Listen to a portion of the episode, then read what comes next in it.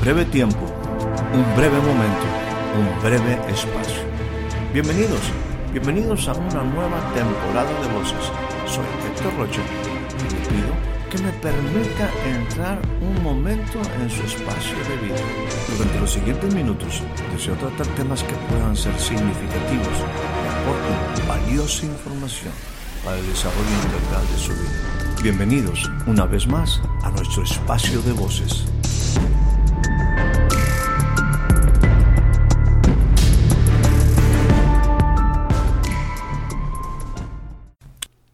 Le doy a usted la más cordial bienvenida a este nuestro espacio de voces.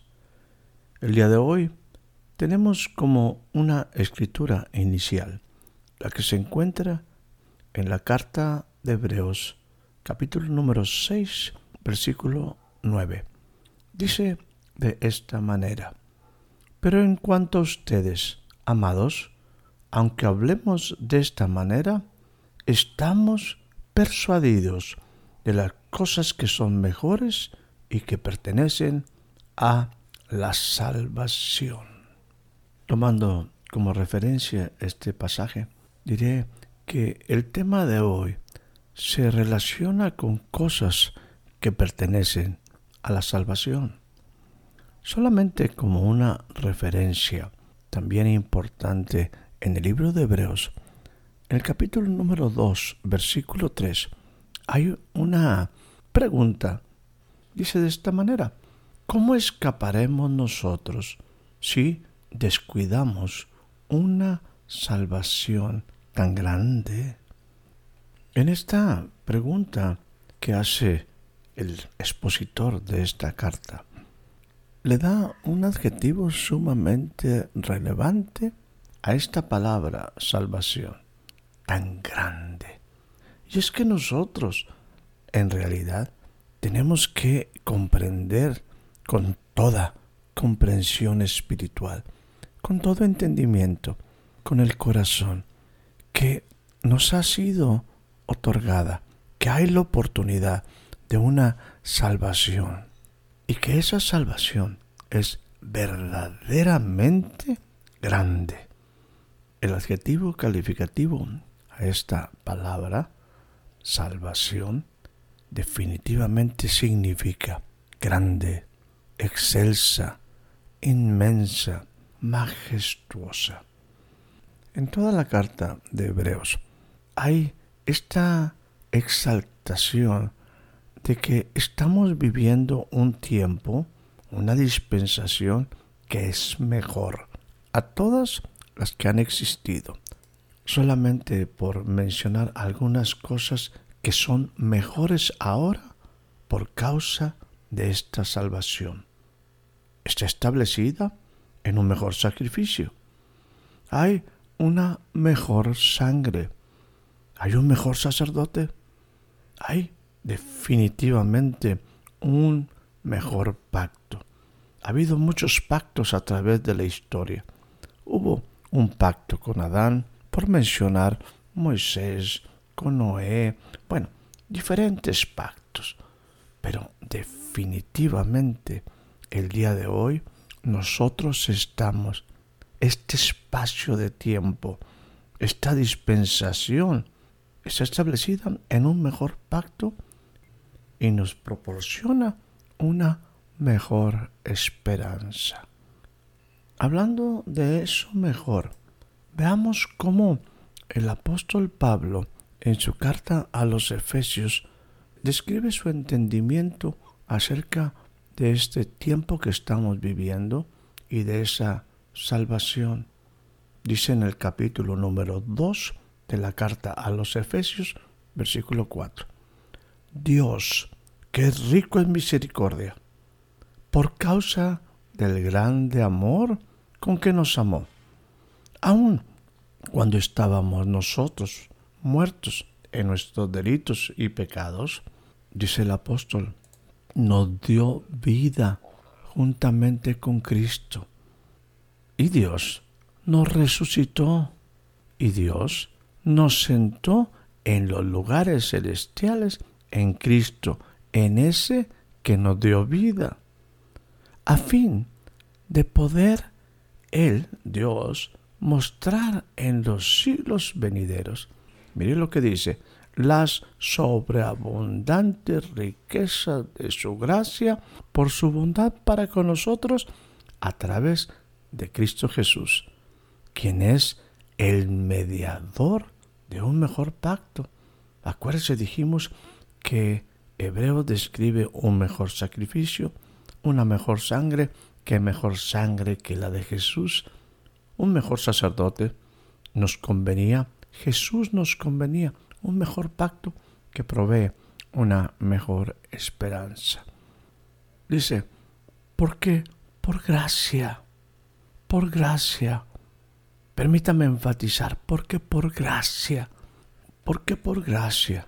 Nosotros hemos alcanzado salvación, hemos sido salvos al poner en práctica nuestra fe, nuestra confianza, nuestro creer Sigue diciendo, y estoy leyendo Efesios capítulo número 2, versículo 8. Esto no es de ustedes, sino que es un don, un regalo, una dádiva de Dios, no por obras, para que nadie, nadie se gloríe. Importante, esto describe perfectamente lo que es la salvación, su efecto en nuestra vida, lo que Dios hizo. Déjeme ponerlo en una manera muy concreta.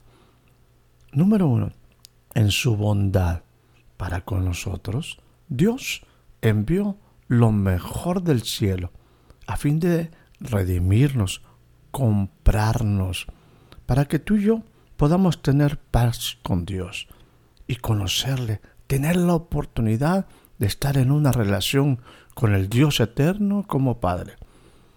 Número dos, en la salvación, quiero decirte, el sacrificio del Cordero elimina la muerte eterna. Al perdonar nuestras rebeliones, somos libres del pecado. No tenemos por qué estar esclavizados al pecado. Somos también libres del temor a la muerte. En la salvación el Cristo resucitado, como convenía, vuelve al Padre para que el consolador, el Espíritu de verdad, con el Espíritu, el Padre y el Hijo, vienen a ser morada en nosotros. Nunca más estaremos solos en esta vida. Qué preciosa es la salvación. Sí, estoy hablando de la salvación y estoy hablando de estas dos grandes cosas que Jesús hizo al ir a la cruz del Calvario. Ahí llevó y perdonó todos nuestros pecados y las consecuencias del pecado, también del temor a la muerte, porque el que cree en el Hijo tiene la vida no en vano está esa declaración que tienes que creer en tu corazón. Porque con el corazón se ejercita la fe. Con el corazón se cree para justicia. Y con la boca se confiesa para salvación.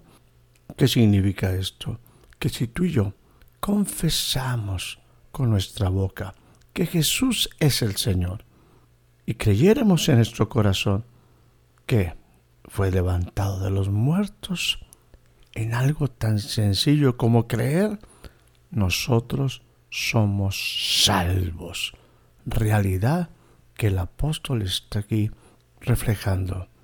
La bondad de Dios para con nosotros al enviar lo mejor del cielo a Jesús. El sacrificio del Cordero mejor que todos los sacrificios de bueyes y de becerros. Y el Cristo, una vez resucitado, nos pone en una posición de hijos y recibimos las arras de nuestra herencia, que es el Espíritu Santo. En ese Espíritu, el Padre, el Hijo, hacen morada nosotros. Llegamos a ser el templo del Dios viviente. Si no has tenido esta experiencia, si no has hecho de esto una experiencia personal, yo te invito a que no pase más tiempo sin confesar tu necesidad de Dios, nuestra necesidad de perdón de pecados y reconocer a Jesús como nuestro Señor para que en consecuencia se constituya en nuestro Salvador, quien es aquel que nos ha dado por decisión del Padre una salvación tan, tan grande. Ojalá podamos entender qué tan grande es eso que por el sacrificio de Jesús podemos alcanzar nuestra salvación. Retomo nuevamente el primer versículo que compartimos. En cuanto ustedes, muy amados, estamos persuadidos de las cosas que son mejores y que pertenecen a la salvación. Decíamos una salvación muy grande que pertenece a la salvación. Permítame dejar aquí algunos versículos de algunas cosas que me parecen interesantes en cuanto a las cosas que pertenecen a la salvación. Dice en el capítulo número 5 también de la carta a los hebreos, en su versículo número 9.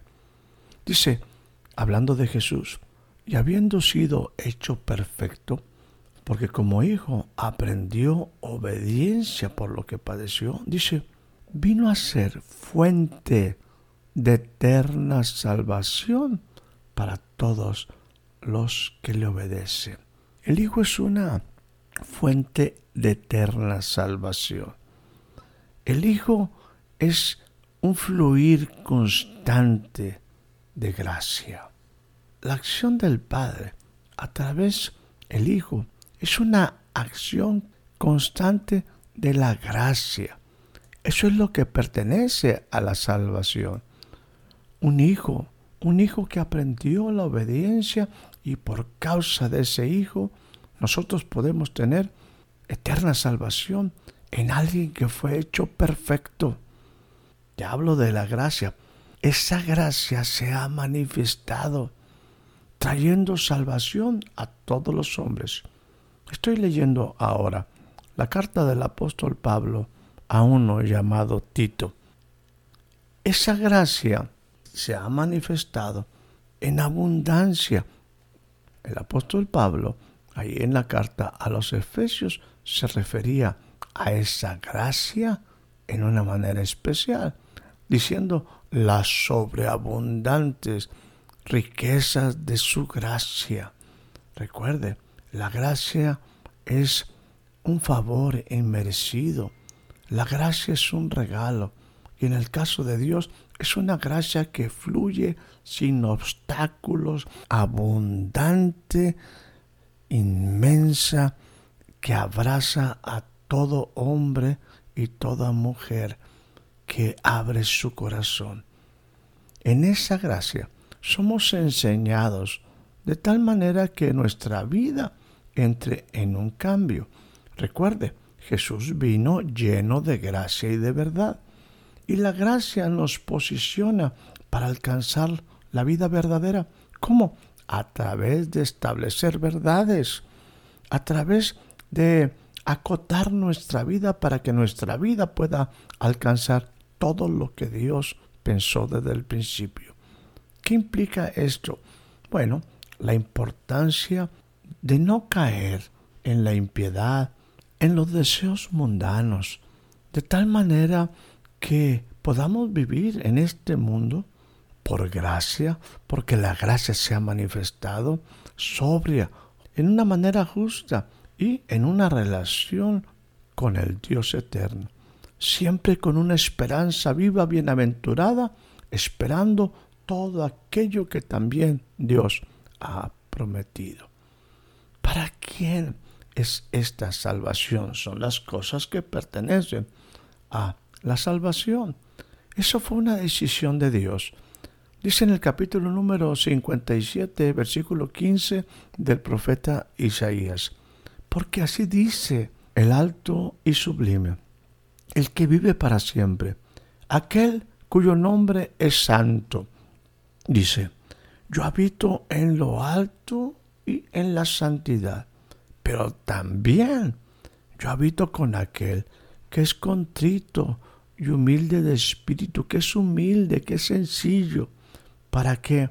Para por gracia, por medio de mi salvación, vivificar el espíritu, darle vida al hombre, a los humildes, para vivificar a aquellos que con un corazón sincero buscan a Dios.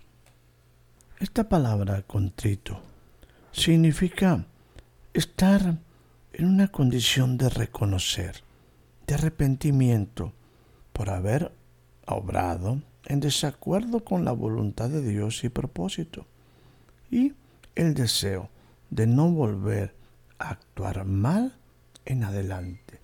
Esto implica reconocer que fuera de Dios no nos ha ido bien y que tenemos consecuencias que ha dañado nuestro espíritu, nuestra alma y nuestro cuerpo. Bueno, el mensaje de salvación es este, el hecho de que el Dios alto y sublime, el que habita en lo alto, en la eternidad, dice, yo voy a vivificar el espíritu de aquellos que tienen un corazón humilde y voy a vivificar el corazón de aquellos que reconocen que necesitan salvación, que necesitan perdón, aquellos que sinceramente reconocen que han obrado incorrectamente. Poderoso. Esto es entender la grandeza, la misericordia de Dios por causa del gran amor que nos amó. Quizás esto que hemos compartido al final te parecerá repetitivo de la primera parte. La verdad es que lo que te lleva a la salvación. El amor del Padre, la acción del Hijo, el Espíritu Santo, la manifestación de la gracia a favor tuyo. Bueno, son las cosas que pertenecen a la salvación. No solo para llevarte a la salvación, sino son las cosas que siguen permaneciendo cuando tú eres salvo. En la bendición del apóstol Pablo a una de las iglesias dice el amor del Padre, la gracia de nuestro Señor Jesucristo y la comunión con el Espíritu Santo esté con ustedes para siempre. La salvación es tan grande que requirió la operación del poder de Dios, la manifestación de la gracia a través de Jesucristo y esa obra del Espíritu Santo. Pero déjame decirte que eso no queda solo en la salvación. Ahí quedó abierta una grande puerta para una relación con el Padre, para una vida al lado del Hijo donde está la vida verdadera, para una vida en la comunión del Espíritu Santo son las cosas que pertenecen a la salvación y te pertenecen a ti. Y déjame decirte que eso tan grande que hablamos como un calificativo para la salvación se alcanza por una de las palabras más pequeñas, pero con un profundo significado. Por fe. Por fe, tú puedes tener esa salvación. Lo hemos dicho, creyendo en tu corazón, confesando lo que en tu boca. Una palabra pequeña para alcanzar algo muy grande. Una palabra que tiene que emerger de tu corazón con confianza, creyendo con fe para alcanzar una salvación tan grande, no por un día, sino por la eternidad, no por un momento, sino para que permanezca contigo. Esa puerta abierta a la comunión con el Padre, a la gracia maravillosa de Jesucristo y la comunión con el Espíritu Santo. Maravillosas cosas en una salvación tan grande. Que tengas una excelente noche, una excelente tarde, un excelente día. Espero haya disfrutado de este breve espacio de voces. Soy Héctor Rocha. Hasta la próxima.